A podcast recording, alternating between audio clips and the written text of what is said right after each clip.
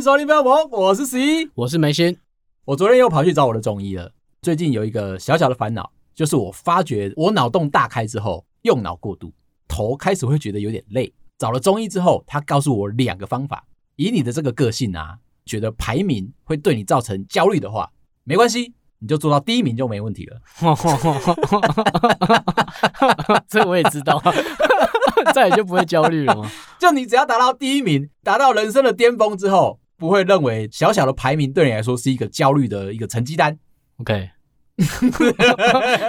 等我变首富也不担心钱。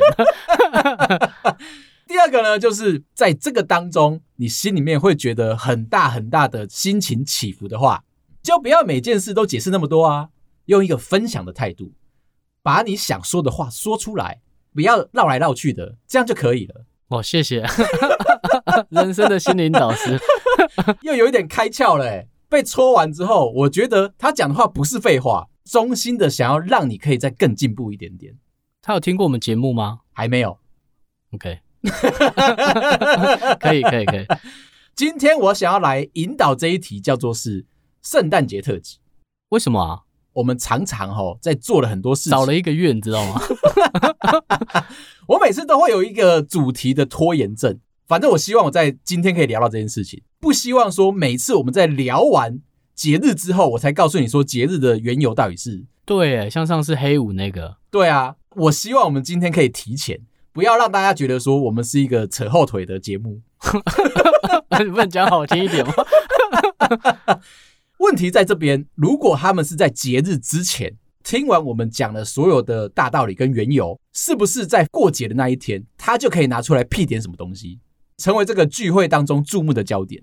可是我们一直都是在你放完假之后，很不想听的时候讲，过去了那一个时节，你下次要再讲啊，再等一年。啊，如果要再等一年的话，我们又做了这个一百五十几集好了。你觉得你找得到？忘了，我就要问十一。我记得你有讲过那一集在哪里？这个时候我要再帮他找的话，我自己也很慌哦。常常有人跟我说：“哎、欸，你们讲鬼故事是哪几集？可不可以找给我？”我这个时候就会很慌，我要回去听个大概一百集之后。我说我们超过三百集就不提供这个服务了，这个服务就太难了。先来聊一个个圣诞节特辑，在美国有一个城镇。最近发生了一个坏蛋叫了 Uber 陪他一起去抢银行，这件事情很离奇哦。一般来说，Uber 不应该变成一个犯罪的工具。结果这个犯人呢，他被逮捕的时候，他说他的驾照被吊销了，担心他没有办法可以在路上开车，然后也担心说他没办法把车开回去。这人有事是不是？抢银行不是更严重吗？担心无照干嘛？他很担心无照驾驶这件事情，想到他要抢银行，打了电话。叫了 Uber，而且哦，那个 Uber 帮他规划是来回一程。当他到了银行门口之后，他跟 Uber 说：“哎，你在这边等我一下。”开了门，戴上了头罩，他就进去抢了银行。那司机不会觉得很奇怪吗？我还要等你吗？有人在你后座戴头套，然后出来之后带着一个布袋的钱上了车，就回到家了。旁边的路人看到了这个情形之后，马上报警，而且记下来了车牌。Uber 司机在走下一趟路的时候，在高速公路上突然之间被四五台警车包围，把人抓下来，问他说：“你为什么要抢劫银行？”他说：“我什么都不知道。”把后门一打开一看，发现后座上面有一些红红的个痕迹，追到了这个犯人的家里面，把他抓出来，口袋里面的钱掏出来，才知道说，现在的银行其实会为了避免他们的钱在市面上流通，被抢的时候他们会丢入一包的红色颜料剂。在里面一爆炸开来，包含了犯人本人，袋子里面所有的钱都会染成红色的。哦，这不是在电影演的哦，哎，这是真实发生的事情。当然就问了这一个人啊，你为什么要做抢劫这件事情？他说，因为圣诞节啊快要到了，他敢讲他缺钱，我就把你掐死，不然他 不然有什么理由要抢银行了？当地的警局的警长真的是这么说的。快要靠近圣诞节之前，我答对了吗？真的，他缺钱是吗？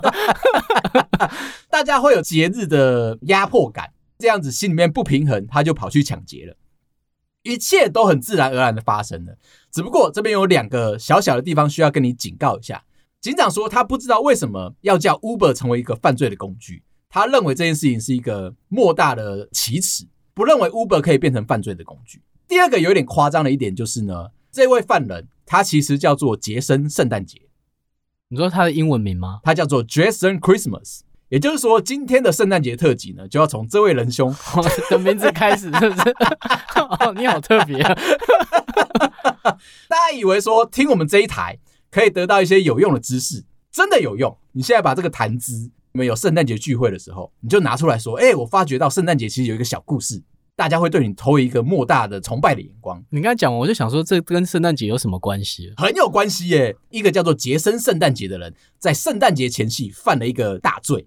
你不觉得说这个很有趣吗？哦，可以。你要不要想一下中医师跟你讲的话？你是不是没在听呢、啊？这是一个分享吧，就我把我心里面得到了一个快乐，大声的跟你讲。还有另外一个 Uber 的事情，英国呢有一个二十二岁的年轻人。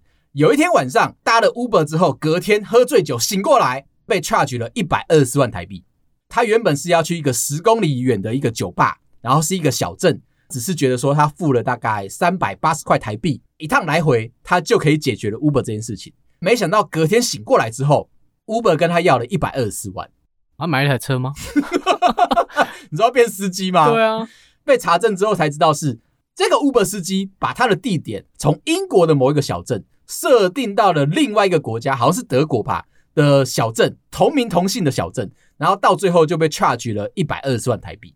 幸好在于他没有一百二十四万，扣不了这个钱。哎、欸，真的是这样子哎、欸，真的吗？真的是这样子。他说，因为这个年轻人呢，他是用这种记账卡，所以他的刷卡金融卡啊，额度没有那么高，因为这样子，所以系统就 pending 在那里。可是我又觉得很奇怪，一般我们在叫 Uber 的时候啊，不是应该是我们自己设定地点，司机确定说个路程他能不能够接受，所以才会来载。你那时候会这样想吗？我一直在一百二十四万，一百二十四万，我应该就不会想了，马上按接单，今年就跑这一趟了。哦，对，所以有可能是那一个二十二岁的年轻人自己设错，司机看到了见猎心喜，想说今年就靠这一单当年终，冲过来之后。上了车，发觉到年轻人只是要去一个三百八十块的地方，而且他不说破，接受了这个订单，到时候他就可以拿到这一单钱。我有个小疑问，是圣诞节在哪？你敢说司机也叫圣诞节？我乱加死。这是一个延伸题，告诉你圣诞节在哪里。查了一下，圣诞老人的真实身份到底是什么？他是一个千古的一个大谜题。他好像是在四世纪。西元第四世纪，有一个叫做圣尼可拉斯的主教，平常喜欢做善事，喜欢把钱偷偷的，就是送给穷人。这是你觉得比较可信的说法吗？这个是目前我查起来大家都这么说，它是一个原型，那是一个 prototype。接下来呢，因为这个主教实在是那个原型不是那个英文，我有时候想纠正你一下，没事没事。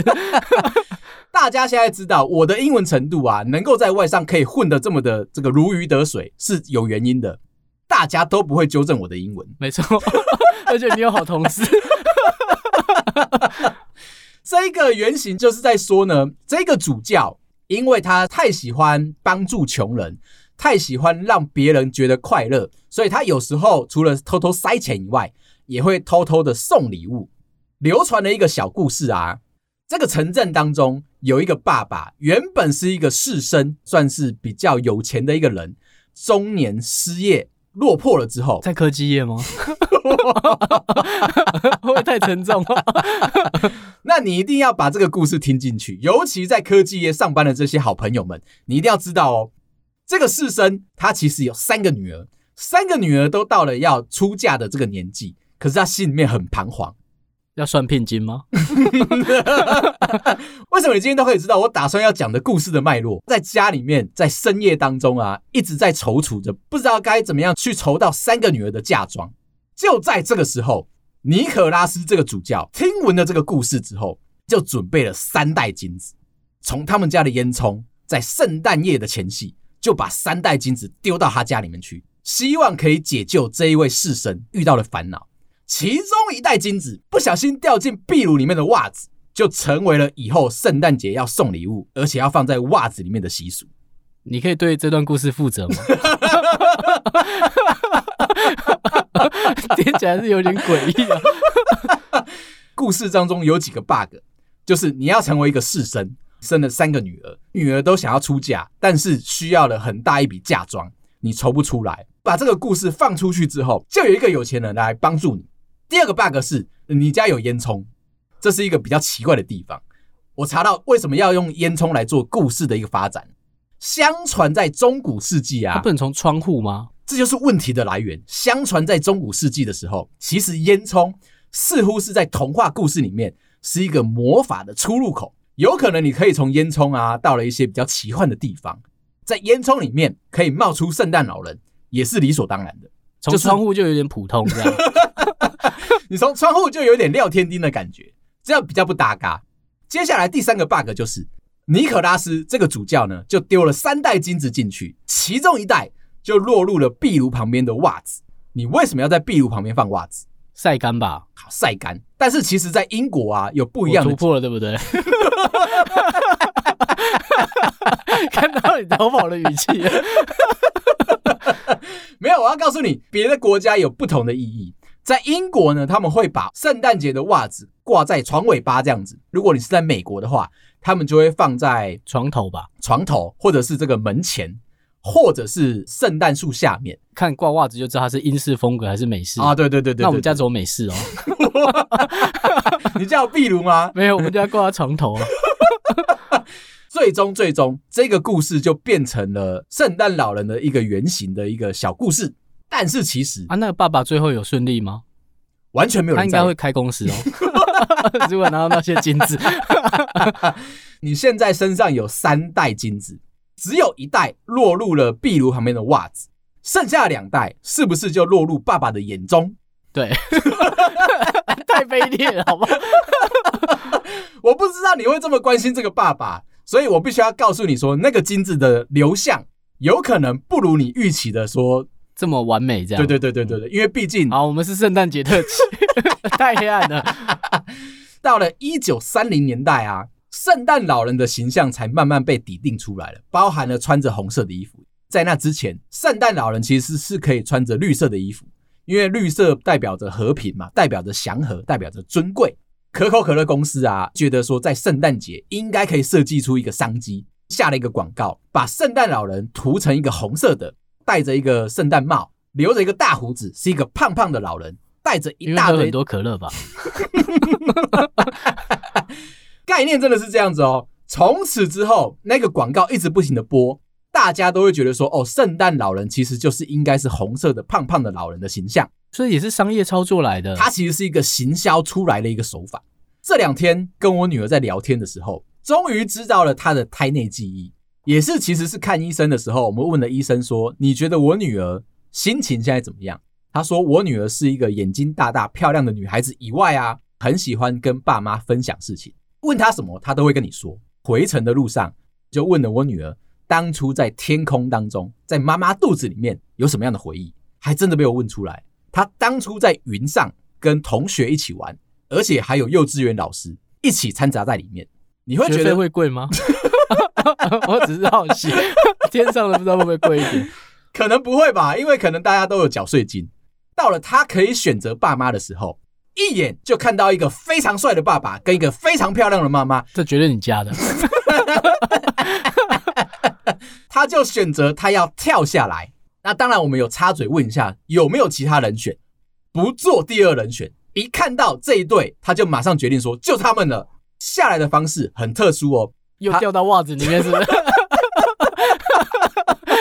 他是先搭着溜滑梯，咻的冲下来之后，再打开降落伞。嗖噜嗖噜嗖噜的降落到妈妈的肚子里面。我女儿有说，老师有教怎么样会制造出宝宝，爸爸跟妈妈粘在一起就有机会产生出宝宝。这样搭捷运怎么办？会有很多宝宝跑出来。他就说，只要爸爸跟妈妈粘在一起，就会有宝宝。我又继续追问，那你后面还有没有人排队？其实我很担心这一块。他说没有，可是他旁边有一个同学等着来啦。哦，没有没有没有，他说他那个同学就是他幼稚园现在的同学，一起在云端上面玩，本来就认识的，他们本来就是好朋友。他先跳下来到了我老婆的肚子里面，另外一个同学呢，其实也在等待他的爸妈降临，一看到爸妈他就会跳进去，所以他们现在是学校里面的好朋友。出现了一个我从来没有预期会发生的事情。我女儿说，第一次要跳下来的时候跌倒，第二次她才完成这件事情。哦，所以她是选错人，是不是？就她看着很帅的爸爸，还是掉下来，因为跌倒，摔到你家来了。我搞懂故事了。哎、欸，可是这件事情我一直都没有跟大家提啊。在生我女儿之前，我们曾经有一次的小流产，跟这个故事上面有连结。大概是迎接我女儿出生的那一次前面半年左右，曾经有一次的小流产。我觉得故事很奇妙是，那个时候我们去找医生，他说：“哎、恭喜你们怀孕了。”大概一两个礼拜之后，那个小朋友就自然淘汰了。当初其实心里面很难过，跟朋友聊天的时候，大家都会安慰你说：“没关系，是你的就会是你的，马上就会来找你。”结果大概是隔了三个月，我们还在安养生息的时候，一不小心，然后就怀孕了，顺利的就生下来了。这个故事其实让我有、哦、对对应到他跌倒是吗？有可能是他第一次跌倒，而且他有说、哦，第一次他要，可是前面那个人后悔啊，我教错了。他有说他第一次跌倒的时候，那个时候我老婆的肚子里面还没有小宝宝，就是可能没有成型。他一跌倒，马上爬起来，第二次的冲刺，搭了溜滑梯，搭上了降落伞之后就进来了。我昨天晚上听到，我整个人心里面是非常的惊吓。哎，似乎是真的。我现在开始期待你儿子会怎么讲。之后来问他好了。我觉得你，我觉得你一定要问一下，他有可能真的是跌倒。看清楚不会下来是是？另外，我要来跟你讲一下，圣诞节当中有几个比较特殊的。终于愿意震惊了。我看人家等你震惊。这些习俗跟台湾比较没有关系，知道之后也可以成为一个谈资。在日本啊，圣诞节等于情人节的这个习俗，会希望说大家在圣诞节的时候要去吃肯德基的炸鸡。当初的一九七零年代，肯德基有一个店经理，他在打扫环境的时候，听到旁边来出差的外国人在店里面聊天，说啊，这个圣诞节啊，好怀念火鸡大餐。他听到之后，回家做了个梦。他梦到说，全日本人啊都在开心的吃着肯德基的炸鸡，他就想说，那我就把它定义成一个圣诞节的行销。后来他们就在隔年推出了一个圣诞节一定要吃的情人套餐，或者是圣诞套餐。从此之后，日本人就把这个习俗定义成说啊，我只要遇到了圣诞节就要吃炸鸡，就跟我们烤肉很像，哎，有点像。反正就是商人总是会想出一些奇奇怪怪的招式，做一些硬性的消费。另外就是有一些圣诞节，其实会有一些习俗，在其他国家里面，大部分都是让你可以脱单的。像是波兰人啊，他们在吃完圣诞节大餐之后，会在桌布的底下放稻草，让所有与会的嘉宾来抽稻草。今年你是抽到绿色的，那就表示说你会心想事成，今年都会有好运。单身的人就有可能遇到了另外一半。如果你是抽到黄色的话，就跟平常没两样。好沉重的一餐哦。还有啊，就是瑞典，他们在餐后其实会吃所谓的米布丁，你知道这个东西吗？我不知道。外国啊，他们很常用大米之类的东西做成布丁口感的米布丁，口味有解释哦。这这么字面吗？不是像我们亚洲人，我们是用牛奶跟焦糖出去做出来布丁的口感嘛。他们是用米，有点像是煮粥的那个方式，把它做成一个叫米布丁的东西，吃起来并不像布丁，形体的形状有点像是固化起来的那个 QQ 的果冻的口感跟形状，所以他们把它称为叫做米布丁。OK，谢谢，蛮合理的解释啊。这个国家的人呢，会在一大堆的米布丁里面，其中一个放上杏仁，吃到杏仁的这个米布丁的这位朋友。今年就有可能会脱单，甚至在那一年就可以结婚，有点像我们过年习俗的时候，水饺里面不是会包一个金币吗？如果你吃到，而且没有被噎到的人的话，你今年就会有好运，会有钱啦。但是如果你噎到的话，就有很多人就不干你的事了。还有一个，在白俄罗斯会有一票单身的女生聚在一起，到了鸡舍前面，抓着一大把的玉米放在自己的脚前面。把它撒下去，引出一只公鸡来。如果哪一只公鸡在你的脚前面把那个玉米吃下去之后啊，被选中的那个女生就是下一个要结婚的新娘。但是只有一只公鸡，很多个很多个白俄罗斯的单身女生。哦，那只公鸡压力很大，到底要吃谁的？另外，我要跟你讲，跟我老婆最近有一个小小的纷争，已经很长一段时间没有吵架了。这一次的确是让我有一点心慌意乱。我们在想离婚，心慌意乱，还没有到下定决心的时候。我们在讨论要不要办圣诞节啊？我在吵这个，怎样？这是一件小事吗？超级小。人生当中有很多的争执啊，都是因为小小的一些摩擦造成的结果。要不要办圣诞节？我的最大的原因其实是要不要买礼物给其他人。心里面会觉得说，今年我们算是丰功伟业嘛。节目你看，冲到这么高的排名，再来就摔下来喽。我提醒一下，好景不长啊。再来就是，我们其实也有让商业的模式有在增进嘛，就觉得必须要在圣诞节大肆的庆祝一番，也找不到其他适合的节日来做这档事情。今年要弥补一下我老婆，因为毕竟是帮我们负担了很多其他的时间，在照顾家庭啊，照顾小孩啊。我想要买礼物送给她，但是她直接强烈的拒绝我。啊，她说不要，她不要，我觉得是一种羞辱。为什么啊？她可能觉得我们，你可以送我啊，我缺很多东西啊。那我就觉得说，应该要报答对方的恩情，可是他可能觉得我们还没有资格可以送他礼物。那我在想。他是不是想要的礼物比你还要大？怎么可能？你先说，你今年想要收到什么礼物？今年其实还好诶，因为反正没有那么物欲了。不知道为什么今年啊，很奇怪，对不对？我预期你今年可能会讲比车再小一点点的礼物，像是一艘太空梭，把他们射走，类似的这一种。可能可以成真，但是你要很努力，作为自己一种奖赏跟砥砺。我觉得我老婆的要求可能会再更多一点，她希望说我们可以认真的脱离掉科技业的这个负累，现阶段都还不够格可以送她这个礼物，所以她就说，哦，她希望你离开当一般人吗？对，他希望我们可以到一个这么伟大的一个成就，我可以回到正常人的。对对对对对对对对，不要再认为说你当一个科技业的工程师啊、小主管啊就满足了，不应该埋没你的才华。他这么看好我们哦，在那个心情底下的拉扯，我就觉得说有点难过。想要送他一个 WOC 的钱包啊，它不是一个牌子哦，它是说 Wallet of Chain。嗯哼。你现在知道我的英文程度了，大概就是这个水准。觉得说应该要送一个不错的项链型的钱包，可以送给他，让他出去玩的时候可以携带。但他它是挂着的吗？它就是那种背链式的啊，然后有金属的链条。哦，我知道你讲什么了，是一个长夹型。天哪，我居然懂！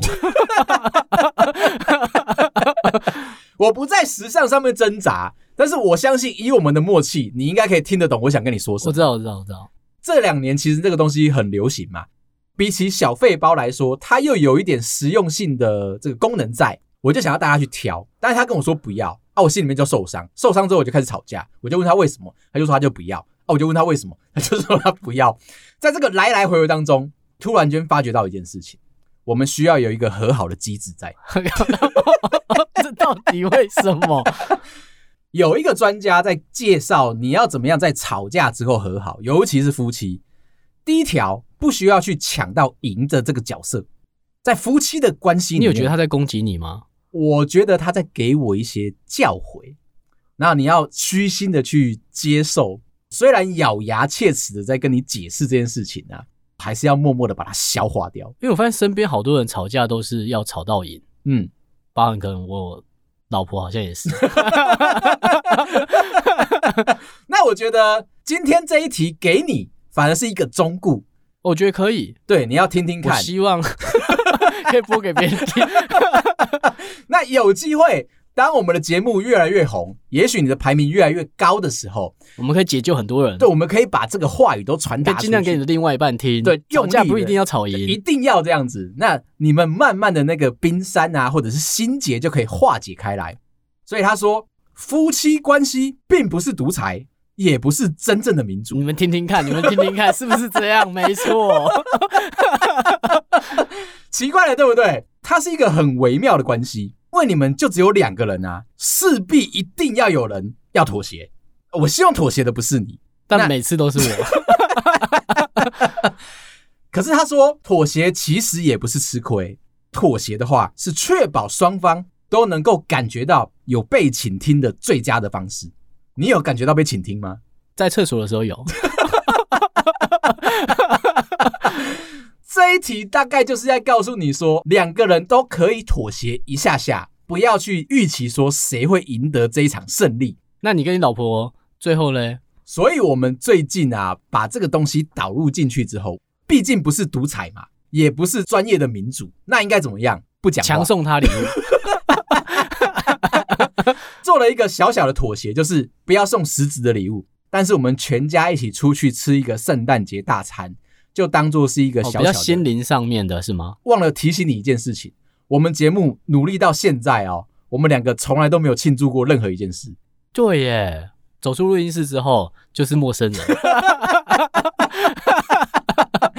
完全不希望跟对方的私生活有任何的连接。下一个招式，可是大家可能都不知道哎，我一整天要听十一的话，是从早上八点半开始，嗯，到晚上，因为晚上要修片嘛。可能是一两点之后，嗯，太多了，真的太多了。大家是羡慕我们的，你知道吗？觉得我们两个不会吵架，即便我话这么多，你每天都在听我讲话，那个幅度已经大过于你跟你老婆聊天的语录，大概超过了二十几倍，但是我们还是不会吵架，所以大家是羡慕的一个眼光。OK，但我真的没有那么值得，真的太多了啦。大概我知道为什么我们一点都不想要提起来说要不要去庆祝这件事情，一定是因为我们对自己的要求非常的高哦。我们还没第一，没有第一，我们就绝对不庆祝，可能还要再十年吧。再来一个小诀窍，就是重复一次刚刚听到你们争吵之间的内容，这一招可以让对方感觉到自己似乎有被你倾听、理解，而且在必要的时候哦，可以澄清他刚刚说过的话。也就是说，如果他刚刚用一些比较强烈的语气的话，你就重复一下。哎、欸，你跟你老婆吵架会讲很伤人的话吗？我不敢，我不敢，我不敢，我不敢，我不敢，不敢。在你很生气的时候，我不敢，我不敢，我不敢。担心一件事情，离婚哦，它是一个悬崖，是一条红线，一点点想要踩过去那条线的时候，你就快乐了。即便是有这么大、这么大的一个想法。都必须要强忍的自己去理解对方，他跟你讲这句话不是有意要伤害你的，绝对不是有意哦，只是想要解决你们现在的问题。你要用一个很转念的心情去认为对方是一个好人啊。这句话又说哦，当你们吵到一个不可开交的时候，更要用重复一次你刚刚听到的内容，才能够阻止对方说出伤人的话啊。比如说我们刚刚那个情节，我跟我老婆在吵架，那他就重复说。我就是不想要有圣诞节礼物，然后我就再重复一次，我就是想买给你，这不是你的做法吗？接着就可以阻止对方说出伤人的话，他就可以修正。我刚刚不是这样讲，我是说我不要圣诞节礼物。哦，你又可以再讲一次，那、啊、你们就可以再讲一次。啊，这个重复的回圈似乎就让两个人的心结打开来了。嗯哼，因为这个心理医生不太负责任。他的意思可能就是说，重复对方的想法，如果对方理解，而且是确认说你这个人在吵架的时候有听进去的话，你们的对话才可以持续的往下，就比较理性啊，不会带有那个情绪性的字眼来攻击对方。这才是我说，我们现在都不敢说出任何一种伤人的话，因为真的太危险。我那一次的吵架啊，后来找到一个很棒的解决方式，就是我们沟通完之后。除了我们刚刚讲说这个一个妥协去吃圣诞节大餐，现在开始每天有空我就会抱抱我老婆，不是特意的想要说对你做一些什么坏坏的事情的一个暗示，我就只是想到了，我就会过去抱抱她，发觉到我们上次讲的那个脑内啡，你知道抱抱荷尔蒙这件事情，哎，真的超级有用的。心情好或者心情不好，就找过去抱他一下，其实你的那个幸福的感觉提升出来啊，反而就不会那么认真的在吵架。然后最后我要来聊一下我们刚刚讲那个拖延症，我觉得有拖延症其实是一件好事。这是一个小小的理论啊，但是我觉得应该很多人会遇到拖延症，然后会觉得有一点被大家给歧视。像是你常常说，有时候你会不小心迟到，迟到也被归类在拖延症的一部分。可是我不小心的欸。他其实是这样讲：假设每个人的脑子里面啊都有三个角色，第一个是掌舵的理性决策者，就是你大部分的时候你都很理性。第二个是有一只叫做及时行乐的猴子，然后第三个是恐慌大怪兽。大部分的时间啊，你都是个理性的决策者，在掌握你心里面的这艘船的舵啊。有时候啊，这一只猴子就会跑出来。你不要觉得我在骂你哦，就是你是一只，就每个人头脑里面都有。对对对对对对对对，你是一只，你才猴子嘞，小心眼。那那一只猴子呢？突然间会冲出来，你就开始觉得说啊，你要在这段时间调皮一下，就做你喜欢做的事情。等到时间点被压线了，恐慌大怪兽就会出来，把猴子赶掉，把那个理性决策拉回来。这其实就是你会出现拖延症的一个很大的流程。反正就是那一只猴子一直在闹，闹到最后你觉得时间点受不了了，然后你就会恐慌，恐慌之后你就会把事情做完。啊，我找到一些比较有办法可以修正这件事情的小小的方法。第一个就是啊，你要忘记当初手脚最快的那一次。像比如说我们要出国，那你要收行李，总是会记得说，有一年你在收行李的时候，可能一个小时就把你的行李收完了，应该是十分钟内。他就希望说你可以忘记那件事情，主要就是每个人都会把那个最好的那一个条件设在那边，就觉得说你每一次都可以。做到一样的成绩，反而它会让你遇到，其实你根本就不可能每一次都做到最好的自己啊！你就要把那个时间点拉长。如果你上次说你是十分钟就可以收完你的行李的话，假设那是你那一次出差好了，你就可能要拉长到一个小时。怎么可以？你要让自己宽容一点。一直在出差哎，行李箱没收完，又要再出差了，不能够把自己认为说你是万能的。还有一招，你要把生活里面的但是。换成而且，拖延症其实就是有一点像是今天要交一个功课，在写的时候你会用一个但是说，如果我写完了，但是这么早交，会不会让老师觉得说这一份不够好？然后你把它换成说而且，但是换成而且，我今天这么早交了功课，而且老师会非常赏识我有这么好的能力。你的不可能哦。主管很黑暗的，他就是希望说用这一种比较正向的能量，比如说我们今天是圣诞节特辑，我就希望用一个正向的能量告诉你说，任何的事情你要用一个比较好的转念的方式，你去想了，自然就会有一个好运降临到你身上。又或者是会害怕说你要出门的时候要整理自己，自然而然的就迟到这件事情，你可以把它改成而且啊。整理好自己，而且就迟到了。他的原句应该是这样讲：今天很认真的整理我自己，但是我害怕我这样穿的不够漂亮、不够帅，所以让对方觉得我迟到了。那你把它改成，而且就是我今天好好的打理我自己，而且我这样穿就已经够帅，走出去就不会被别人指点我的外形。可是眉毛画一边高一边低怎么办啊？而且。而且眉毛一边高一边低。好了，今天就先聊到这。如果你喜欢我们的话，麻烦到各大收听平台帮我们五星点赞、订阅、留言、加分享。有空也可以来 IG 找我们聊天。感谢你，拜拜，拜。